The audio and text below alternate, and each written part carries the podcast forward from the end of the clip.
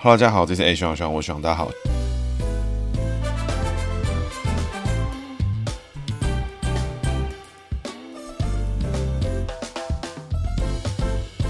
Hello，大家好，这是 A 徐朗徐朗，我徐朗，大家好，徐朗又回来啦。今天要讲的是彭梦契哈，那彭梦契是谁呢？主要是因为这一集播出的时间呢，会是在二月二十七，那也就是我们二月二十八的前一天哈。那彭梦契这个人呢，AK 高雄屠夫啦，算是在当年二二八事件杀很大的一个将领哈。那这个故事呢，整个我功课做完是身心灵不太舒适，我觉得蛮恶心的。那接着呢，就是要跟大家分享这个从姓名学上来看，跟政治上面的故事到底有哪一些哈。那其实今天会讲到彭梦契呢，主要呢，是因为说，哎，这个人在二二八事件就是非常的凶神恶煞之外呢，他的后代呢，一直到现在呢，都还尝试着在影响台湾的政治。那他的后代呢，还在这边搞一些有的没的，然后恐吓台湾人啦，代替中共来恐吓台湾人啊，等等这种相关事迹呢，哎，非常的多元。那我们后面的故事一并来说哈。那这样的人呢，他们的发展后续怎么样？那我们等等呢，就在故事里面跟大家分享。那首先呢，我们从他的姓名学开始解起哈。彭梦契呢，梦是孟子的梦。契呢是这个通气的气啊，就是左边一个密字旁，右边一个口，然后底下右手右下角一个耳朵的耳。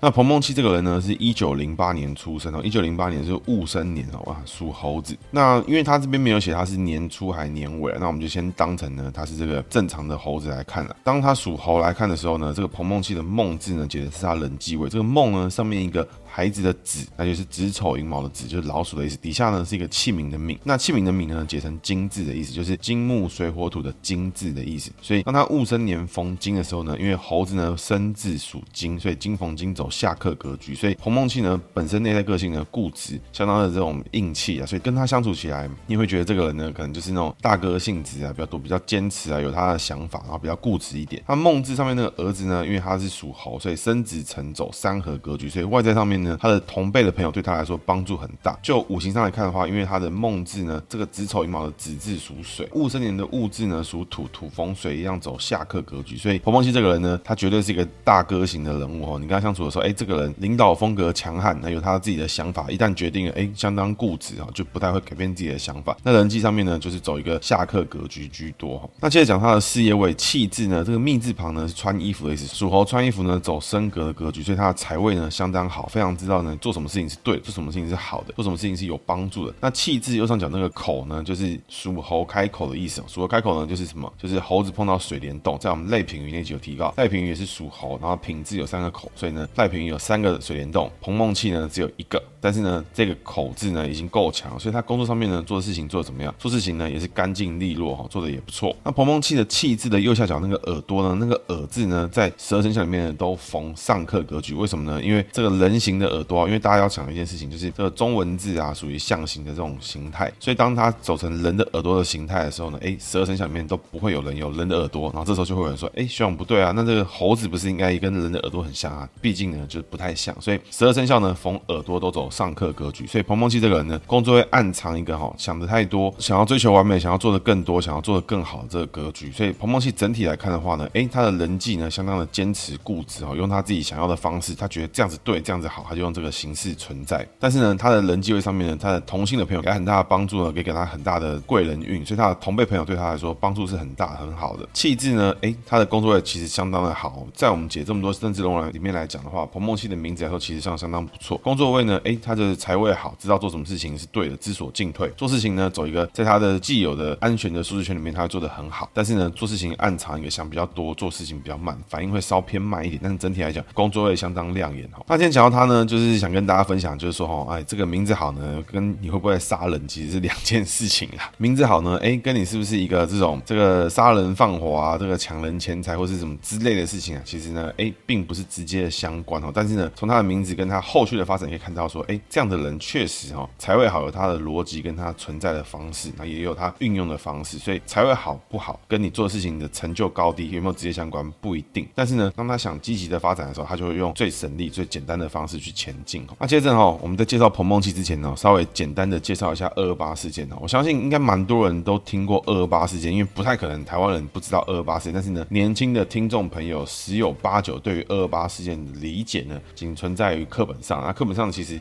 的这个蛮多部分，我觉得是被稀释过的。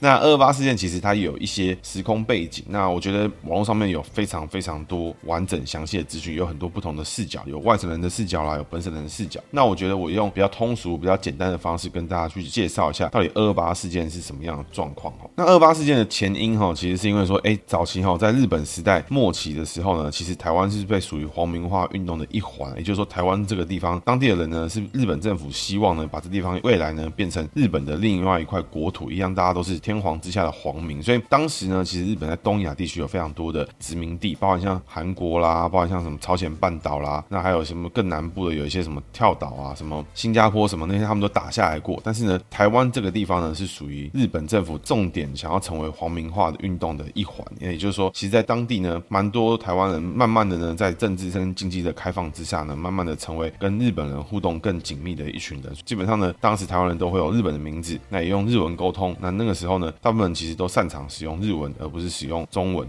更多时候呢，其实，在那个年代呢，其实我个人啊，我自己的阿嬷啊，阿嬷呢，她其实在当年呢，她就是讲日文的。那啊那个时候呢，甚至去中国拜访他们的亲戚，因为那时候大家都是台湾人，大家都知道我们自己中国背景出身，但是被日本统治，所以呢，还是很多亲戚呢在中国。所以阿嬷呢，当时有亲戚在南京。那当时呢，中国整片都是在那个动荡不安，就是大混战的状态。所以当时呢，阿嬷要去到中国，去到南京，其实是困难的。那那时候阿嬷大概才国小、国中之类的年纪吧，带着家人去找这个南京的亲戚。那当时呢，那个南京啊、上海啊，都是一片混乱，他们是坐船过去的。所以在那个时候呢，你要安全的进出中国，哈，其实要靠谁？要靠当地的日本兵去保护，才会比较安全的进出。所以那个年代呢，大家都知道，哎，我们都是中国人，我们都是这个有中国血统什么的。但是呢，我们被日本侵占，我们讲日文，那去到中国的时候呢，反而被日本兵保护。那时候整个皇民化的概念是这样。那其实我一直在长大之后都觉得说，我们课本哈，这个华国这种威权渗透的很 很很淋漓尽致啊。你就想到就是说，哎，原来这个中国的思维写出来的课本就会默默的潜移默化影响到我们去理解我们这片土地发生的故事。那那个年代呢，在台湾人都是相对都是比较偏向日本的风格、日本的逻辑，那甚至呢，你相信有法律，你认为法律是正确的，你认为法律之外就是规则就是规则，该怎么办就怎么办，排队啊，那种日本的风格，比如说，哎，你去日本，大家都井井有条啦，可能讲话比较安静啊，什么类似这种东西，这种小细节，在中国基本上是不存在。为什么呢？因为中国你不大小声，你搞不好就一枪被打死之类的。在那个年代，中国是非常的混乱的。那二二八事件呢，就是在发生在一九四七年啊，基本上呢是在一九四五年日本投降之后呢，把台湾呢归还给当时中国的政权。那那个时候呢，以陈仪为首的这个台湾省行政长官公署接管。那那个时候呢，从一九四五年接管到一九四七年，只不过呢也才是一年出头了，因为他是一九四五年投降，那一九四七年的二月，所以差不多呢就是呢就是一次这个二零二二哎市长选举完之后，九合一选举完之后，哎二零二四的总统大选啊，其实就是这么短的距离的时间呢，在那个年代呢，整个行政公署接收之后呢，施政偏颇，官纪败坏啊，基本上是什么样的？就是说来接收的人呢，就开始这个可能都是什么国小学历、国中学历之外，但那个年代呢，台湾已经有非常多的知识分子，包含像是律师啊、医师啊，然后到处都是那种非常专业的人士。那在受过日本教育、受过精英的日本教育，甚至有更多国际化教育的人，在那个年代呢，在台湾比比皆是。但是呢，相对的，从中国来接收的中国兵啊、中国官，都是从国小或者一辈子出生开始就是在打仗，只知道开枪，什么法治啊、民主啊，任何的规则性对他们来说不懂的，人拿枪才是最大的重点。所以政治上面呢，其实当时就有很多的问题存在，就像是什么 A 钱啦，或是搞不清楚状况啦，或是大家最常听的什么，哎，中国兵看到台湾人用水龙头，就去五金行买了水龙头，然后插在墙壁里面看会不会有水流出来，类似这种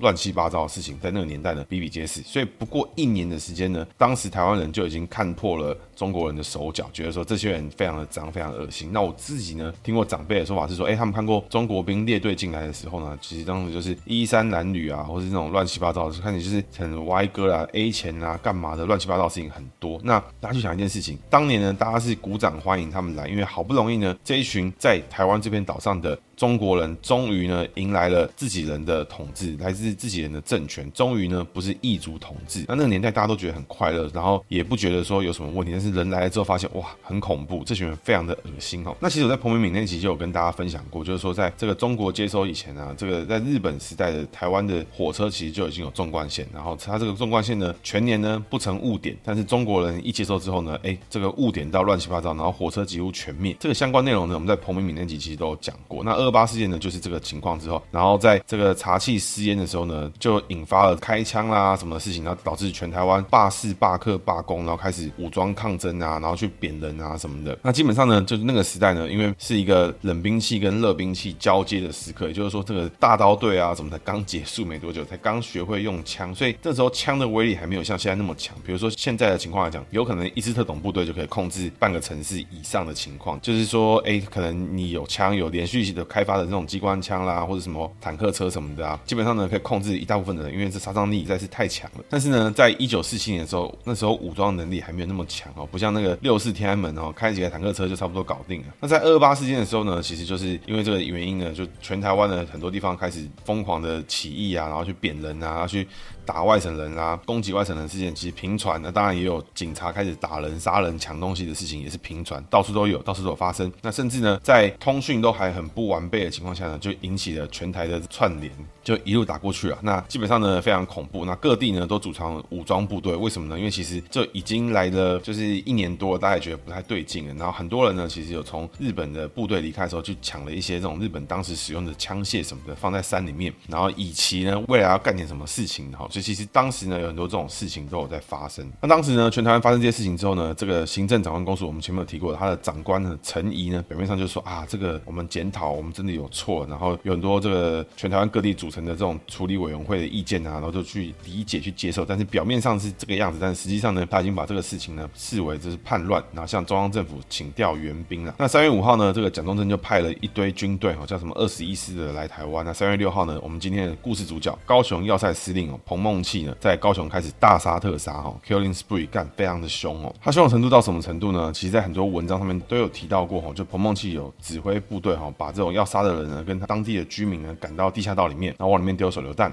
嘣，全部炸死，非常恐怖哦。那这基本上呢，就是在玩游戏都不一定会这样子玩的。他居然在对真人的时候这样的操作，所以相当的恶心哦。那我总结一下二二八事件哦，其实就是说，哎，当时台湾人的教育程度跟文明程度呢，是比外省人高很多的哈。那当时呢，其实有很多中国人旅居台湾，其实也非常羡慕。但是呢，整个台湾呢，就有一股浓浓的这种东洋风的感觉啊，就偏日本 style。但是呢，中国部队来之后，发现说，哎，我们找回我们的同胞，就这边呢都是这个日本风。这些日本人呢，在中国领土杀了这么多人，就你们这些台湾人在这边还讲日文，然后用日文名字什么的，哇，然后就两边就有矛盾。之后呢，哎，这个行政长官公署又有很多问题存在，贪污腐败啦，升官呢只使用外省人，就基本上台湾人就是没什么机会参与政治的感觉。所以当时呢就很多问题。那在二月二十七号的时候，因为查缉私烟，然后有人不小心开枪，哇，引发了这个全台湾的暴动嘛。那这整个二二八的故事哦，很多细节跟很多资讯在网上面都要存在。如果大家有兴趣的话，其实这几年其实一直陆陆续续有更多的事情发生。那今天的主角呢，彭孟缉的故事呢，就从这个地方开始。那彭孟缉呢，一九零八年出生哈，他是湖北的武昌人啊。他最后呢是官拜陆军一级上将。那他早年呢是在这个湖北这边长大，去念了黄埔军校，然后炮兵毕业之后呢，哎，经过参与过蒋中正领导的革命军东征啦、北伐啦，然后后来呢去日本的野战炮兵学校学习，然后回中国之后呢，当了陆军炮兵学院的主任教官。基本上呢，这个彭孟缉就是一个炮兵哥了，他就是一直当炮兵，当炮兵指挥官啊等等的。打仗打到后面的时候呢，在一九四六年的时候呢，那因为前面有提到嘛，因为在一九四五年的时候日本投降，所以一九四六年的时候就要来这边接收嘛。那彭孟缉呢，那时候是比较晚来，他是担任了高雄要塞的中将司令了。那在二二八事件之后呢，那因为他奉命平乱的，那深受最高当局赏识。那其实呢，就很多。资料显示，哈，其实当时在高雄是没那么危险的，主要是在台北那边最严重，然后嘉义啦什么都很严重。但是呢，相对的，在当时高雄没有这么严重。那这边呢，就开始发生罗生门啊，因为在彭孟缉个人的说法里面是说，哇，这个到处都有人在开枪杀外省人啊，然后攻击军队啦等等的，然后他认定呢，这就是叛乱，认定呢，这是共产党在对台湾做攻击。那基本上呢，在另外一边的说法里面，其实像是什么熊中自卫队啦，甚至当时的高雄市长啦。啊、高雄市的议长啊等等，都认为说其实没那么严重，我们只希望和平的解决这个问题，好好谈。然后像包含了，其实在当时二二八事件有各地呢都有成立的由士绅啊或者知识分子成立的这种处理委员会，希望呢可以跟国民政府好好沟通，希望台湾呢让更多台湾人参与，就很想要跟他们讲道理啊。那基本上呢，我觉得大家可以把这个日本投降之后把台湾交还给中国这次视为就是历史上呢第一次或者是第二次的这个跟中国统一啦。第一次可能发生在那个当时清朝的时候，但是清朝其实还有很多平埔族的王国，所以还没那么完整。所以这应该在中国接收台湾，应该是我们台湾人第一次跟中国去做全岛统一啊。那这回响是非常的差。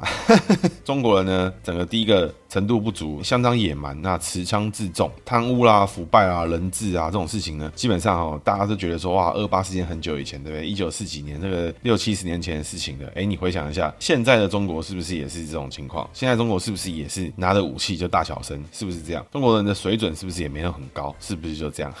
我觉得这种事情哈，这种历史呢，就是常常会在重演。那我觉得还蛮有意思的，大家可以继续听下去。那这彭孟缉呢，自从二八事件开始之后呢，哎，全台湾很多人开始暴动嘛。那彭孟缉呢，就开始受到一些攻击啦，然后开始坚守他的要塞司令部。那第一个呢，他就定调了，就是说他认为这是一个叛乱事件，他认为是共产党的攻击。那我觉得彭孟缉他这个逻辑哈，我觉得有点像是怎样？有点像是就是说，哎，当时整个国民政府的主力啊、重心啊，都放在哪里？全部都放在中国嘛，为了要打回中国，为了要统一中国啊，为了要打共产党嘛。所以当时呢，核心跟主力的部队呢，都放在哪里？都放在中国。蒋中正、国民政府、国民党高层的重心都放在哪里？都放在中国。那那个时候呢，台湾就是一个相对边缘，然后相对呢没什么大事。但是呢，一旦发生事情之后，哇，彭孟熙就觉得机会来了，我要好好的秀一波，我要好好的整理一下，我好好的让大家看到我的手腕，让高层看到好的手段。所以彭孟缉呢，在跟陈仪连线之后呢，哎，这个陈仪就告诉他怎么做，怎么做，该该干嘛干嘛。那彭孟缉呢，从高雄要塞司令部开始，就开始一路反攻。根据他个人的说法呢，他是在威胁之下呢，他必须呢向群众开火，向暴徒呢开火，向这个叛乱人士开火。但是呢，在当时很多高雄的相关人士的回忆录里面啊，都提到就是说，其实当时所有人都是想要好好的跟国军去谈，甚至呢，国军那边都还有讲出一些什么，只要投降呢，政府都不会对你们做什么事情，就一投降，一就一交出武器，现场全部被枪毙。这种事情呢，比比皆是。所以基本上，彭孟缉这些人呢，就靠着他们的热兵器啊，靠着他们的军队，在整个二二八事件呢，大杀特杀，那杀的是不可开交了。比如说，他们当时呢，根据维基百科上的说明哈，他就是从要塞司令部进攻高雄车站跟高雄中学的时候呢，这个军队基本上一开始一到达就开始扫射，然后丢手榴弹，现场呢就杀了五六十个在市府的民众。那隔天呢，就是开始攻击爱河啦各地的人民，所以高雄市政府的人死伤惨重，甚至呢在高雄火车站这边架迫击炮攻击高雄中学。那原本我看到这边哈，我就觉得说这个好像有点太远，就是有想说这有点虎烂，但是仔细看地图哈，确实哈是打得到的。所以我觉得这个彭孟缉哦，这个丧心病狂的程度非常的恐怖。那二八事件呢，基本上在这种屠杀之下呢，很快呢就已经平定，然后基本上呢，彭孟缉他的自己的回忆录里面就提到，就是说基本上在大屠杀的两天前呢，就已经做好了所有的出兵部署，还有整个规划跟怎么进攻。所以其实当时的彭孟缉呢，就是以针对军队的方式来进行部署跟进攻，甚至用用炮兵啦，用什么方式。但是对手是谁呢？对手是一群生气的台湾人，希望可以谈判的台湾人，希望可以跟以为是同胞的人好好的合作，一起取得更好成果的台湾人。所以呢，彭孟缉用这个方式呢，大杀特杀，非常的恶心。那在这个之后呢，其实他他就担任了高雄要塞司令部嘛。在二二八事件之后呢，其实他就是一路高升。那这也某种程度上面呢，代表了什么？代表了就是说，整个国民党的体系呢，就认为他这种杀人的方式是对的，为党。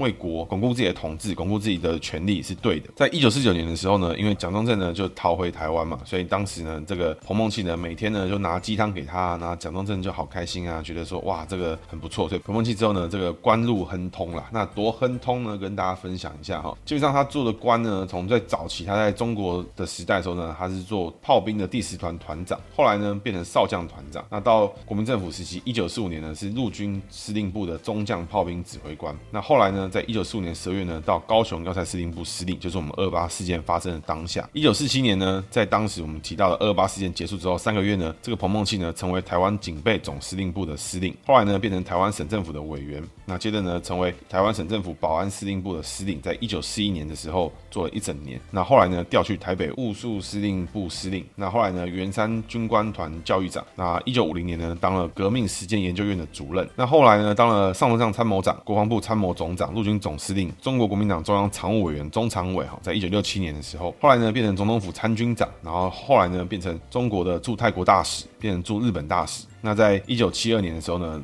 当了总统府的战略顾问，那当到他过世为止。所以其实呢，彭孟熙这个人哦，在二八事件呢，他的官路哈，整个直线飞天哦，跟维基百科上提到的部分是一模一样的。这为什么这么说呢？主要是因为他本身是军人出身。那军人出身呢，基本上他的职位就会在军人的这个体系里面比较多哈。但是呢，从我们刚刚提到一个地方叫做革命实践研究院主任这个阶段呢，诶，他就加入了党务。革命实践研究院是什么东西呢？它其实就是一个国民党开设的一个常设组织，基本上呢是中央委员会。底下的那基本上就是蒋中正呢，因为那个时候在革命失败之后呢，在一九四九年十月在台湾成立。那因为呢，他发现就是说整个国民党的人啊，精神涣散啊，这个党魂啊不够啊，战斗意志不够啊，那可以这么说啦，就是当年的一九四九年的这个革命实践研究院呢，就是第一版本的什么战斗蓝，就是这个时候出现。他这个目的呢，就是希望要培训哈这群战斗蓝干部哈，非常了解党要干嘛，还有很多多功能，这些人必须要党职跟军职，他们都有这些相对应的功。未来呢？这些人就是我们打回中国、统一新中国的坚实的干部了。这地点呢，在阳明山啊，还有文山区都有。那后来呢，革命实践研究院哦，大家觉得说什么？这是妈杀小什么垃圾什么单位，莫名其妙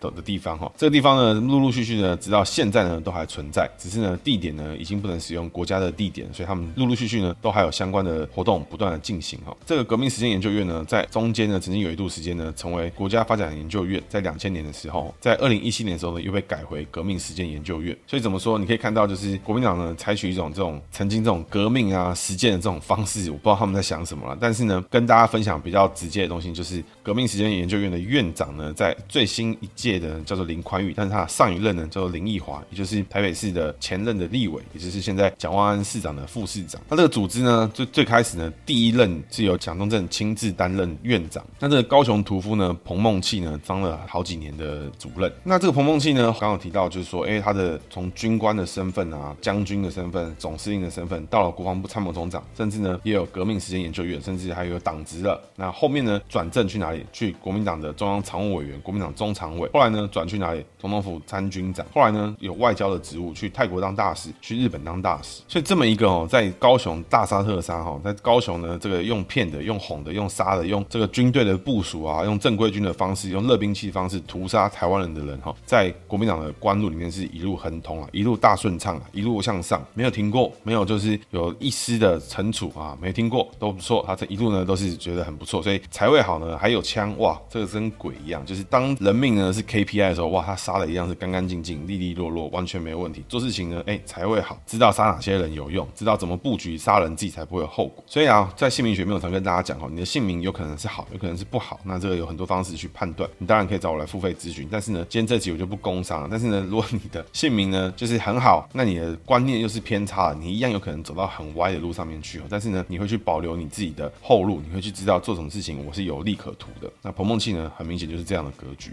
所以呢，他的发展基本上也代表了整个国民党的核心价值，跟他们在任用人事方面怎么用。谁只要够忠心，他就是对的人。他杀了什么人啊？不关我的事。他有什么错？不关我的事。那些东西也不是错，错的是为什么你要让他犯错？就像为什么很多国民党人都说民进党是在破坏两岸的和平？原因呢，是因为中国想要打我们，然后我们想要防守，所以我们就是错的。这逻辑我是觉得蛮没道理的。那整个看起来哦，其实有很多细节我是没有跟大家分享到。仔细看的话，维基百科上面有很多资料，Google 上有很多资料。二二八基本上这个事情哦，我是觉得说呈现了台湾人的浪漫啊、情怀啦，就是说啊，这个中国人不打中国人什么的。那我们也期许，就是说我们台湾人在日本时代之后呢，我们终于要回家了。没想到啊，当时的笑话就是说什么“狗去猪来”了。那当时就是这个情况。那二二八呢，基本上也影响了很多事情，影响了一整个世代的人哈。那像台湾人呢，就长辈都不喜欢晚辈去参政啦，或是讨论政治啦这些事情呢，基本上都是从这个地方出现的。大家去想后面还发生什么事情？在二二八当时就是那几个月屠杀之后呢，后面呢全民是因为这个屠杀之后呢就平息了那个暴乱，但是呢后来还有非常多的清乡啦，很多相关的绥靖的政策，就是说国民党呢用特务啊去找当时谁是精英分子，谁对当时的时政、当时的政治有批判，对当时的国民政府有意见的。通通都去杀，通通都去抓人，甚至抢钱，甚至罗列一些罪名，把这些人抓去杀，都是有可能的，抢他们的财产。所以那个时候，整个台湾人非常的害怕，你敢出来当出头鸟的，就一枪被你杀掉了。所以那个时候，台湾有这么多的医生哈，有这么多的律师，有这么多的这种日本时代的精英教育出来的人哈，你讲了很多理论，你讲了很多国语言，你非常擅长国际贸易，你非常擅长医疗，你非常擅长什么东西啊？这种东西呢，可能都没有一个国小毕业，这辈子可能也不会讲英文，不会讲日文，但是他会开枪的人，棒一枪你的头就不见。所以你讲再多理论，再讲再多道理，都没有人家枪杆人出政权来的有用。那讲到这边哈，大家很好奇一件事情哦，这个彭孟缉的后来，他们遭受他相对应的报应或相对应的制裁等等哈。那跟各位报告哈，这个完全没有出现，顺顺利利，开开心心，在一九七二年在总统府担任战略顾问之后呢，就退休了，然后住在台北。一九九七年呢逝世啊，完全没有任何的追讨啊或什么相关的事情，他就开开心心的就领国家的终身俸，然后就死掉了。所以呢，在一九九七年以前有缴税的人呢，你们都有花钱养这些人，那我觉得是蛮不划算的。前面还有提到哈，就是说彭孟缉的后人呢，其实也影响了很多事情。那有哪些事情呢？想跟大家分享。彭孟缉呢，他有两个儿子，那一个儿子呢，他已经过世了。那这个小儿子呢，叫彭英轩，这个建筑师。然后他后来呢，好像是因为帕金森氏症还是什么，就跳楼自杀死掉了。那大儿子呢，叫彭英刚。那这个人呢，到现在还活着哈。那这个人呢，意见也非常的多。他是现在还是海基会的董事。那他的老婆呢，叫董小平，是这个中国船王董浩云的女儿哈。董小平的哥哥是谁呢？就是曾经呢是香港第一任特首的董建华，所以这些人哈，这些中国人哈，都是关系都是这个样子，就是你发展的好，跟国民政府好，你就这个地方哎就混得很不错，然后默默的就可以弄到很多很好的机会跟职位。当时呢就是政治啊，跟这种独裁政治、威权政治的体系里面，特别容易找到你特许的机会、特许的可能性。各位去想哦，当时在外省人把持的政府之下，在中国人把持的政府之下，有可能有任何一个台湾人拿到这种去做航运的机会吗？去让你出口。进出口东西的机会嘛，我相信机会是蛮低的啦。那这彭英刚呢，就是当时呢，就是我们高雄屠夫彭孟缉的儿子。那娶了这个董小平之后，哎，这两个人一样是混得很不错。那甚至呢，彭英刚曾经也担任了台湾中行的董事长。那这彭英刚还干过什么好事嘞？哎，这个就有趣了哦。那彭英刚呢，在两千零六年的时候去中国参加了联胡会，也就是说，当时呢，连战呢带了一票人，因为在两千零四年一样连宋配选输了陈水扁之后呢，哎，他们就去中国，从两千年的反共到两千零六年的投共啊，不过六年之间的时间，彭英刚呢就跟连战就一起过去了。那二零一五年的时候呢，彭英刚呢也去中国大陆参加了反法西斯战争抗胜利的七十周年大会，所以这彭英刚呢跟中国走得非常非常的近哦。那甚至呢，在两千零七年的时候，彭英刚还花钱请了中研院的研究员，希望为彭孟缉翻案，希望说让大家知道说他爸爸呢不是高高雄屠夫，那彭孟缉呢做高雄的事件呢也没有犯错等作为结论，所以呢基本上相当的荒唐了。然后他一直说二二八事件呢就是这些受难者呢都是暴徒了，那基本上这事情是相当的恶劣。那在二零一二年的时候呢，这彭英刚呢因为监察院在审查中华黄埔四海同心会的政治献金的时候，发现了有一笔这个资金呢就来自于。彭英刚募款而来，所以 大家会发现一件事情，就是这些中国人呢，到哪里呢，都还是中国人。近期呢，大家比较熟悉的事件呢，就是有两件事情哦。第一件事情就是在二零二二年的三月二十九号的时候，当时呢，这个彭英刚就发表了一个全版的广告，说中国攻台会有四部曲：首先飞弹炸毁军事基地，摧毁基础设施，然后呢，封锁台湾进出口，然后就谈判。那不费一兵一卒呢，就可以达成武统台湾的这种状态。所以基本上呢，这个彭英刚呢，跟这个彭家人呢，就是一个什么概念？就是呢，当他的统治的权力消失的时候呢，诶。他不再有机会执政了，不再有机会是得利的一方的时候，对于彭英刚来讲，他长大的这块土地根本就不重要，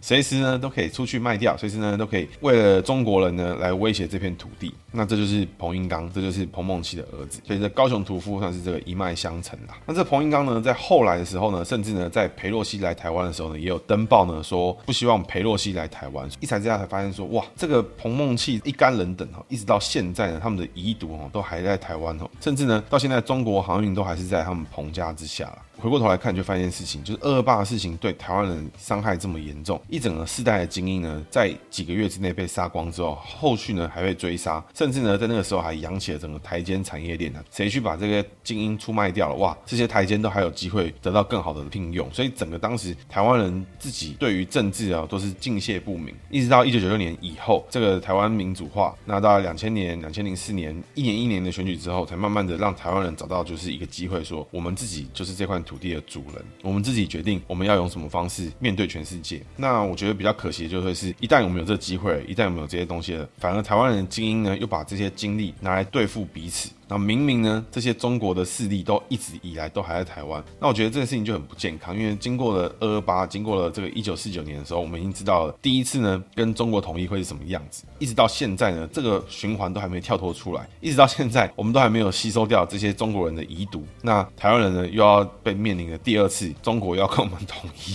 那其实妈真的是有完没完哦。所以我觉得跟各位听众分享，如果你是台湾的知识分子，如果你在台湾，你投了你自己民主的一票，你认为你对台湾的政治是有想法的，那我跟大家分享，就第一个呢，把精力呢用在对的人，去找出谁是希望这片土地更好，谁希望这个地方更好，谁希望这里可以成为一个更好的地方。因为我们不需要再找任何的家，因为这里原本就是我们的家。我们应该用什么方式去投票跟面对选举？那甚至呢，我觉得往更多的地方去想的话，各位会发现很多事情哦。其实，在二二八这些事情里面，你可以看到他们的家族啊，他们的这些名誉啊，其实呢，诶，在官方上面来看都是没有问题的。甚至呢，这个彭梦器杀了这么多人，可以当总统府的战略顾问，一直当到他过世为止。各位发现一件事情，就是转型正义呢，一直以来都是不够的。但是呢，去正视、去面对这样的事情，这样的伤害，曾经就在这个土地上发生。这个事情是错的，告诉大家，告诉每一个人，以后我们不要再发生这件事情，其实是重要的，而不是说二二八现在也好好的，我们为什么要去处理它呢？为什么要处理这些事情呢？为什么要接这些伤疤呢？为什么呢？那我们的目的呢，从来就不是为了说是把这些人，哎，这个通灵叫起来，把他骂一顿啊，这也没有意义。把这些曾经发生过的不对的事情摊出来看，跟大更多人去分享。跟更多跟全世界的人分享我们曾经犯过的错，然后这些事情就不要再发生，这才是整个转型正义的重点。这集哈，因为这个稍微沉重一点，所以今天姓名学小技巧呢就没有了。那今天的课呢，就是给大家一个课题，就是希望呢每个人呢每个听众都听过这一集，都去翻一翻二八资料，去更了解当时到底发生过哪些事情。那在二八事件呢，其实杀过很多人的地方呢在哪里？主要是聚集在嘉义，主要聚集在基隆，主要聚集在高雄，那台北当然也有，但是呢最主要是这几个地方。那各位可以去想一想，为什么会发生这些事情？为什么在这些地点？那我们的过去节目里面都有提到过，就是说曾经呢，嘉义呢是非常多这个知识分子聚集的地方，非常多这个台湾的本土士绅存在的地方，因为那是最早期开放的地方。那基隆呢是当时最大的海港，那高雄呢也是海港，然后有高雄屠夫在，所以大杀特杀，所以有很多原因，有很多机缘去让这些事情发生。那这些事情当然是错的，为什么呢？彭孟缉的角度来讲，稍微站他角度来想的话，你也可以去想说，他终于逮到机会去升迁，终于逮到机会，哎，觉得说这些是叛乱，那我要去用武装方式去评判。所以我觉得我也不是在说他的对，但是有很多事情导致很多状况会发生，很多杀人的事件，很多不好的事情在那个年代会发生。但是呢，用什么样的方式去面对？用简单的方式把人都杀掉，还是好好的倾听，好好的面对？来处理到底什么是好的？那我觉得每个人在每个关键时间点，你都有机会去用你的方式去做出改变。他可能是不舒服，他可能是痛苦的，但是呢，你去做了事情呢，就可能往更好的方向前进。但如果你一直都挑最简单的方式，比如说我听到反对的声音，那就认为你是来攻击我的，我一枪把你毙了，那这样就可以解决。所以为什么？很多人听到这种网络上的留言，就觉得别人是网军，别人是一四五零，那要看看对方讲的内容有没有意义。当然呢，有很多人是没有意义的，那个人就是网军，那我觉得是没有争议。但是呢，如果对方的指责、对方的说法是有意义的、有逻辑的，那你还认为对方就只是反对的声音吗？以上是今天的节目，谢谢大家，大家拜拜。